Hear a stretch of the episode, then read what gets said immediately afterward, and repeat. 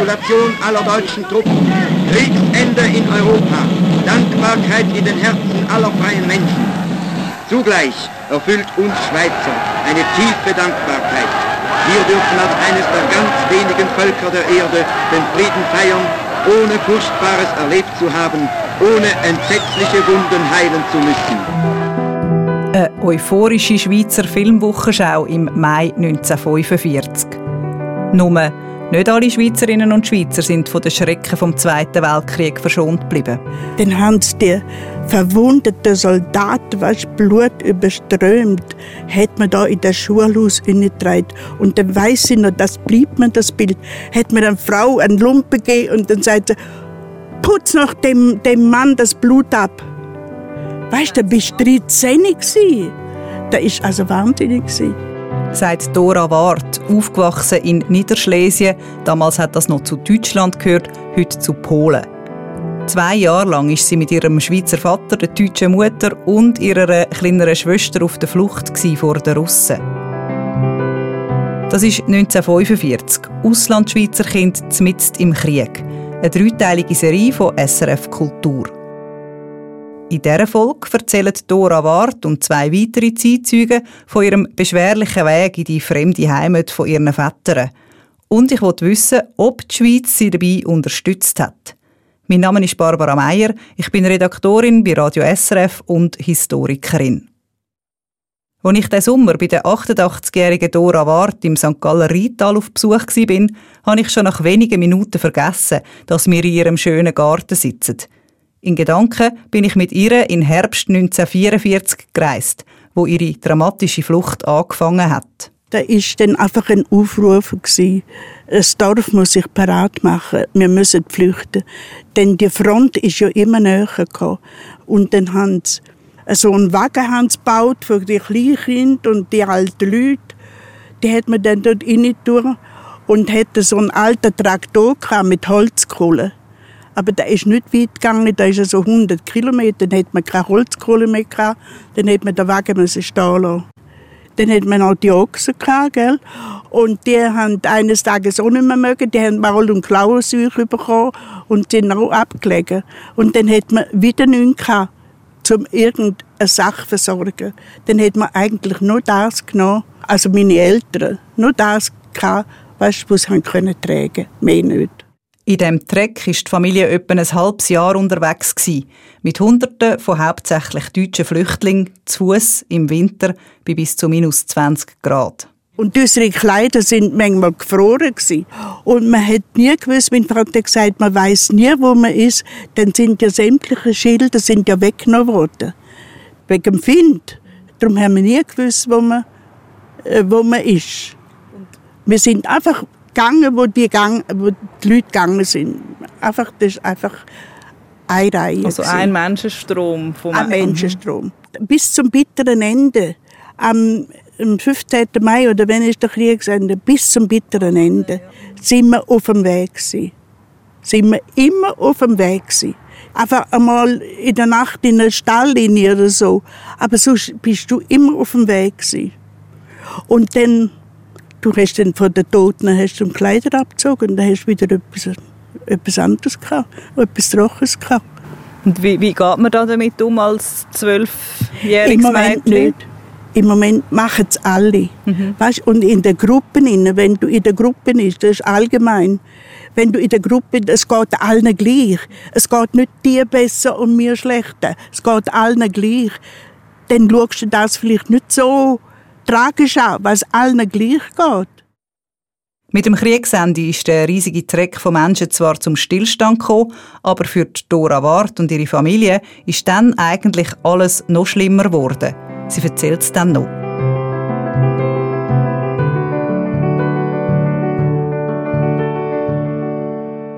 Zuerst erzählt die heute 81-jährige Barbara Grünwald, wie es ihr ergangen ist in der letzten Phase des Zweiten Weltkriegs.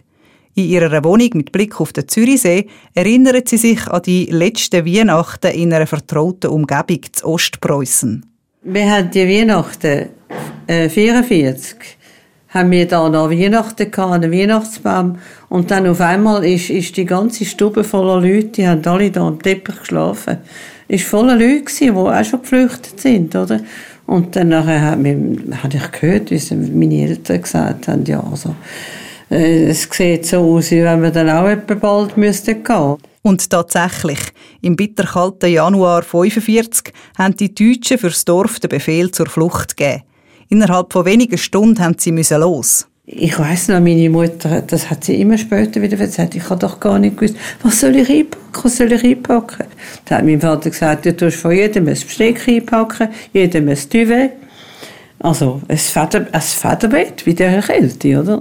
Der Vater hat vorläufig noch in der Molkerei bleiben, aber die Barbara Grünwald, ihre Mutter und der kleine Brüder sind knall auf Fall los. Zusammen mit anderen Frauen und ihren Kindern haben sie mit einem improvisierten Planwagen probiert, auf den verschneiten und eisigen Strassen vorwärts zu kommen. Die unerfahrenen Kutscherinnen sind dabei mehr wie einmal stecken geblieben. Und eben, wenn die Rosse da auf dem Eis äh, ausgeschliffen sind, dann hat man auch wieder Hilfe gebraucht und so weiter. Also, das ist immer so. Ich, ich habe eigentlich ständig Angst gehabt auf dem Wagen. 18 Tage sind sie so unterwegs und bis auf Mecklenburg gekommen. Dort haben sie gewartet und gehofft, dass der Vater auftaucht. Der ist zwar wenige Tage nach ihnen aufgebrochen, nachdem der deutsche Befehlshaber vor Ort selber geflüchtet ist. Allerdings hat der Vater nicht mit Ross und Wagen flüchten, sondern nur mit einem Velo. Mit dem Velo im Winter auf der Eis der Straße. Und da sind die russischen Flüge gekommen und, und haben mit dem Maschinengewehr einfach äh, auf ihn zielen natürlich. Und dann hat jedes Mal müssen in den Straßengraben liegen und das ist ein Zeitchen lang so gegangen. Und er ist völlig unbeschadet angekommen. Die vierköpfige Familie hat ihr Hab und Gut, sprich drei schwere Köffer genommen und sich probiert mit dem Zug in Richtung Österreich durchzuschlagen. Dort hat ein Onkel von der Barbara Grünwald eine Molkerei übernehmen und hat dem Vater Arbeit zugesichert. Unterwegs hat es immer wieder Probleme gegeben, erzählt Barbara Grünwald. Man hat mich dann einmal verpfänden da hat es geheißen, der Zug steht im Wald draussen, drei Kilometer außerhalb von dem Ort. Und dann hat mein Vater überall einen Handwagen gesucht. Und dann haben sie gesagt, ja, äh, wir können ihnen schon einen geben, aber äh, sie müssen ihre Tochter da lassen. Und ausgerechnet in der Zeit, wo die Familie weg war, hat es einen Flügeralarm gegeben. Die Fünfjährige hat mit wildfremden Menschen in einen Luftschutzkeller in einem Spital flüchten. Und ihr Vater, der hat sie verzweifelt gesucht. Aber wir haben das wieder getroffen. Und äh, wir sind dann rausmarschiert zu dem Zug und der ist tatsächlich noch da gewesen. Sonst wäre die Hälfte von der Familie weg gewesen. Die Familie ist dann beim Onkel zu Österreich untergekommen. Dort haben sie dann als offizielle Kriegsende erlebt. Ein Freudentag, wie Barbara Grünwald sagt. Sind alle draußen gestanden und sind, haben alle Glocken geläutet und sind alle happy, happy gewesen. Also, also wirklich, es haben natürlich alle, wahrscheinlich sind da ein Haufen Freudentränen gelaufen.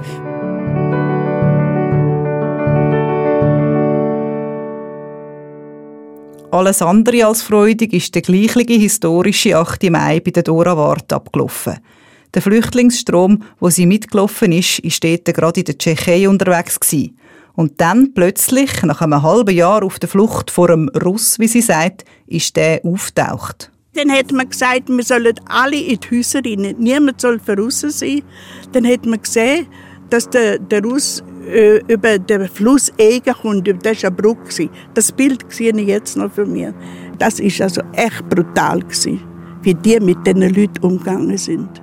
Und auch nach dem Kriegsende ist die Familie von der Dora Ward nicht zur Ruhe gekommen.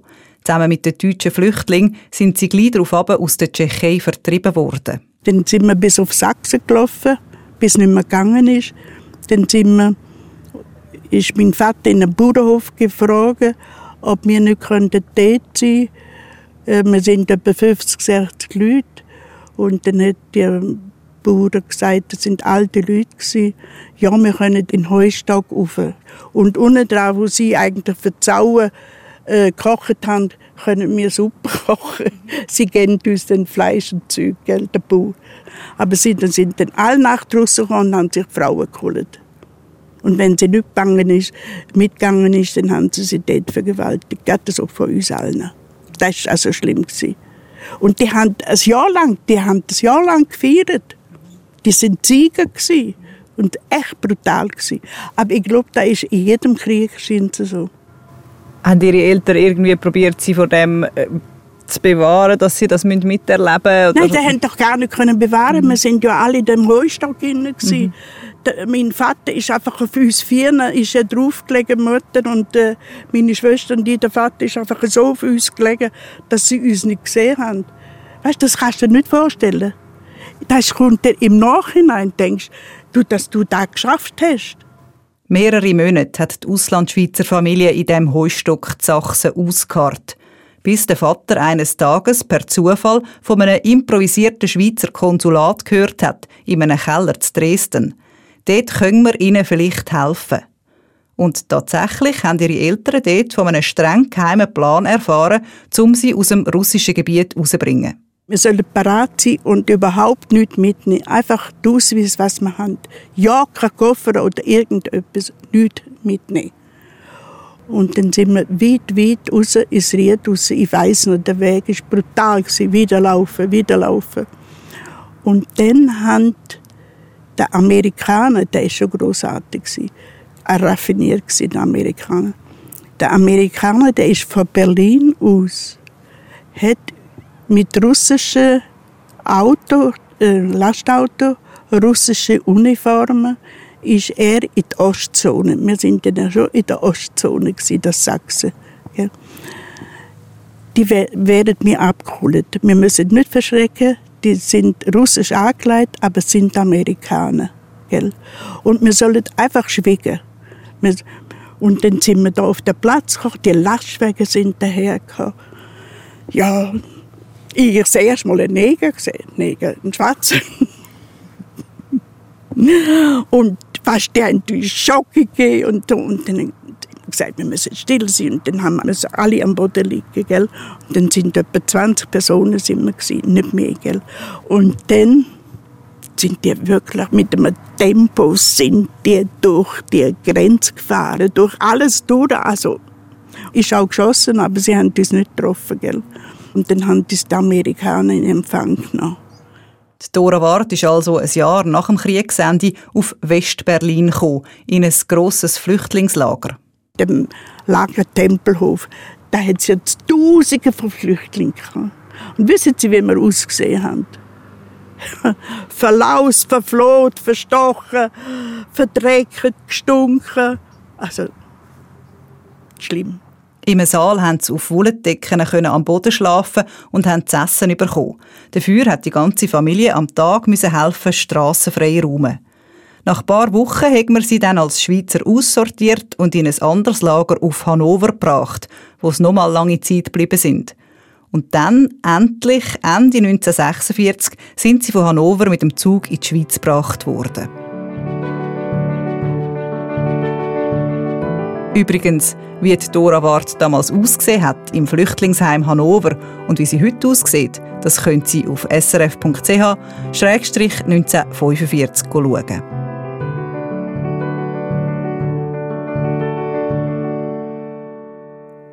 Zwei Jahre auf der Flucht, auf sich allein gestellt, lange Zeit ohne jede Hilfe der Schweiz. Das wirft bei mir die Frage auf, was hat die offizielle Schweiz eigentlich gemacht, um ihre Leute zu unterstützen? 8.000 bis 9.000 Auslandschweizer sind es im Jahr 1945 immer noch gewesen, die im russisch besetzten Teil von Deutschland ausgeharrt haben. Das ließ sich in einer wissenschaftlichen Publikation von Sabine Hoffmann. Die Historikerin hat vor Jahren im Bundesarchiv Akten ausgewertet zu Auslandschweizer, die im Krieg aus Ostpreußen probiert haben, in die Schweiz zu flüchten. Und wegen dem weiss sie auch viel darüber, was die Schweiz damals unternommen hat, um ihren Landsleuten zu helfen. So eine abenteuerliche Geschichte wie die mit den als Russen verkleideten amerikanischen Soldaten sei ihr nicht begegnet bei ihren Recherchen. Aber zu Berlin hat die Schweiz nach dem Krieg schon viel probiert. Der Major Franz von Diesbach hat nach dem Krieg den Auftrag gehabt, dort eine Heimschaffungsdelegation einzurichten. Das sei aber schwierig gewesen. Er hat zuerst einfach keine Einreise- und Arbeitsbewilligung bekommen und dann nur für Westberlin. Und im Osten hat es aber wie eine private äh, Initiative gegeben. Und es kann sehr gut sein, dass man alle möglichen Wege halt. und alle Tricks äh, genutzt hat. Oder halt ist auf die Hilfe von, von den Westalliierten angewiesen gewesen, auf die Einfallsrichtung. Sabine Hoffmann hat es schon angedeutet. Die Auslandschweizer auf offiziellem diplomatischem Weg aus den östlichen Gebieten rauszubringen, das ist der Schweiz nach dem Krieg lang nicht recht gelungen. Nachdem er eingesehen hat, dass der konsularische Schutzbrief eben nicht genug Schutz bietet und die Leute nicht mehr bleiben können. In den Augen von Sabine Hoffmann ist die Schweiz punkto Rückwanderer allgemein immer einen Schritt hinterhergehinkt, wie sie sagt. Zur Verteidigung der offiziellen Schweiz müssen wir aber auch sagen, dass es sehr kompliziert war nach dem Krieg. Viele Auslandschweizer sind geflüchtet und wild verstreut über ein grosses Gebiet und dazu ane sei die Lage grundsätzlich unübersichtlich gewesen.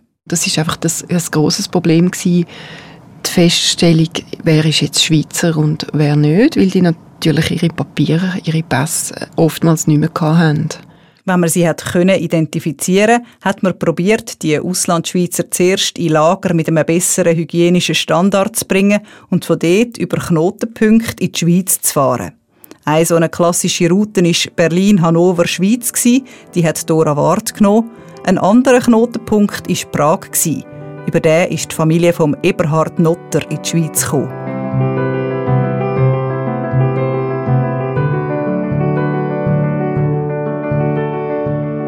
Von sich aus wären seine Eltern nicht weg aus Ostpommern, erzählt mir der dritte Zeitzeuge. Heute 79-jährig, bei sich daheim im Aargau. Sein Vater hat mit offizieller Erlaubnis von den polnischen Besatzer dürfen bleiben und als Obermelker den vielen Kühe im Dorf flugen. Im Frühling 1946, ein Jahr nach Kriegsende, hat es dann aber geheissen, dass Polen sie nicht mehr länger im Land haben dass es einen Deal gäbe mit der Schweiz. Sie haben die Mitteilung bekommen, dass ein, ein Rotkreuzzug von der Schweiz in Stettin wartet bis dann und dann. Und die haben müssen kurzfristig, in wenigen Tagen, haben sie müssen packen. Das heisst, ein Kubikmeter oder 50 Kilo, ich weiß was, nicht genau, was jetzt von beiden stimmt, haben wir dürfen mitnehmen. Und ich weiß nur die Hektik, die war. Soldaten sind vor dem Haus gestanden haben geschaut, was wir hier alles einpacken. Und wir sind so mit einem Leiterwagen, so mit Eisrädern oder, und mit einem Ross sind wir dann äh, abgefahren. Wir sind dann als Kind, wir sind ja da knapp fünfjährig auf dem Gepäck oben gesessen. Wir haben dann polnische Soldaten als Bewachung mitbekommen. Und der Soldat, der mag mich erinnern, einfach immer das Gewehr, das so senkrecht in, in den Himmel gezündet hat. Oder? Das ist so ein Eindruck, der mir geblieben ist. Der kleine Treck zusammen mit ein paar Verwandten hat in drei Tagen etwa 90 Kilometer zurückgelegt. Und sie haben es rechtzeitig auf den Bahnhof geschafft. Über zwei Wochen hat die siebenköpfige Familie Notter darauf im Zug gelebt. Der hat nämlich unterwegs immer wieder Auslandschweizer eingesammelt. Das sind die ganz alten Drittklasswege. Also die hölzigen, Bänke. Und äh, wir haben zwei so Abteilungen für uns. Und wir haben dort müssen schlafen. Und mein Vater hat im Kochwagen geholfen. Ich habe einmal den Wagen besucht und habe gesehen, dass die am Boden ein offenes Feuer hatten. Und äh, die Kübel, die sind, also Kochkessel, die grossen, das sind da die Militärkochtöpfe Die sind an der Decke aufgehängt gewesen. Und äh, das war noch eindrücklich, oder? dass die müssen mit Holz führen Haben Sie dann realisiert, dass, das jetzt, dass man jetzt da wirklich da nicht mehr zurückkommt? Für mich war es einfach ein Reis. Mhm. Wo ich dann immer die Nase platt gedrückt habe und rausgeschaut habe. Und dann, wenn wir zur Nacht gefahren sind, hat man jemand mal ein Feuerstell gesehen oder etwas. Und dann haben wir dann wieder ein bisschen nachgeschaut. Der Eberhard Notter und Dora Ward sind also am Schluss mit extra Zügen Richtung Schweiz gefahren. Barbara Grünwald dagegen ist auf eigene Faust an die Grenze gekommen. Beim Kriegsende hat sie mit der Familie zu Österreich gelebt, an verschiedenen Orten. Aber wo dann weder ihr Vater noch der Onkel mehr Arbeit in einer Molkerei gefunden haben, ist klar gewesen, jetzt gehen wir in die Schweiz. Im Verlauf des Jahres 1946 sind die drei Zeitzeugen in die Schweiz eingereist. Aber die Probleme ihrer Familie sind damit noch nicht vorbei gewesen. Der Rückwanderer ist noch einiges bevorgestanden. Sie haben absolut bei Null wieder anfangen in einem unbekannten Land, wo man sie zuerst mal in die Quarantäne gesteckt hat und ihnen auch nachher mit viel Skepsis begegnet ist. Haben sie sich zurechtgefunden? Dem gehe ich an in der dritten und letzten Folge der Serie 1945 Auslandschweizer Kind mitten im Krieg.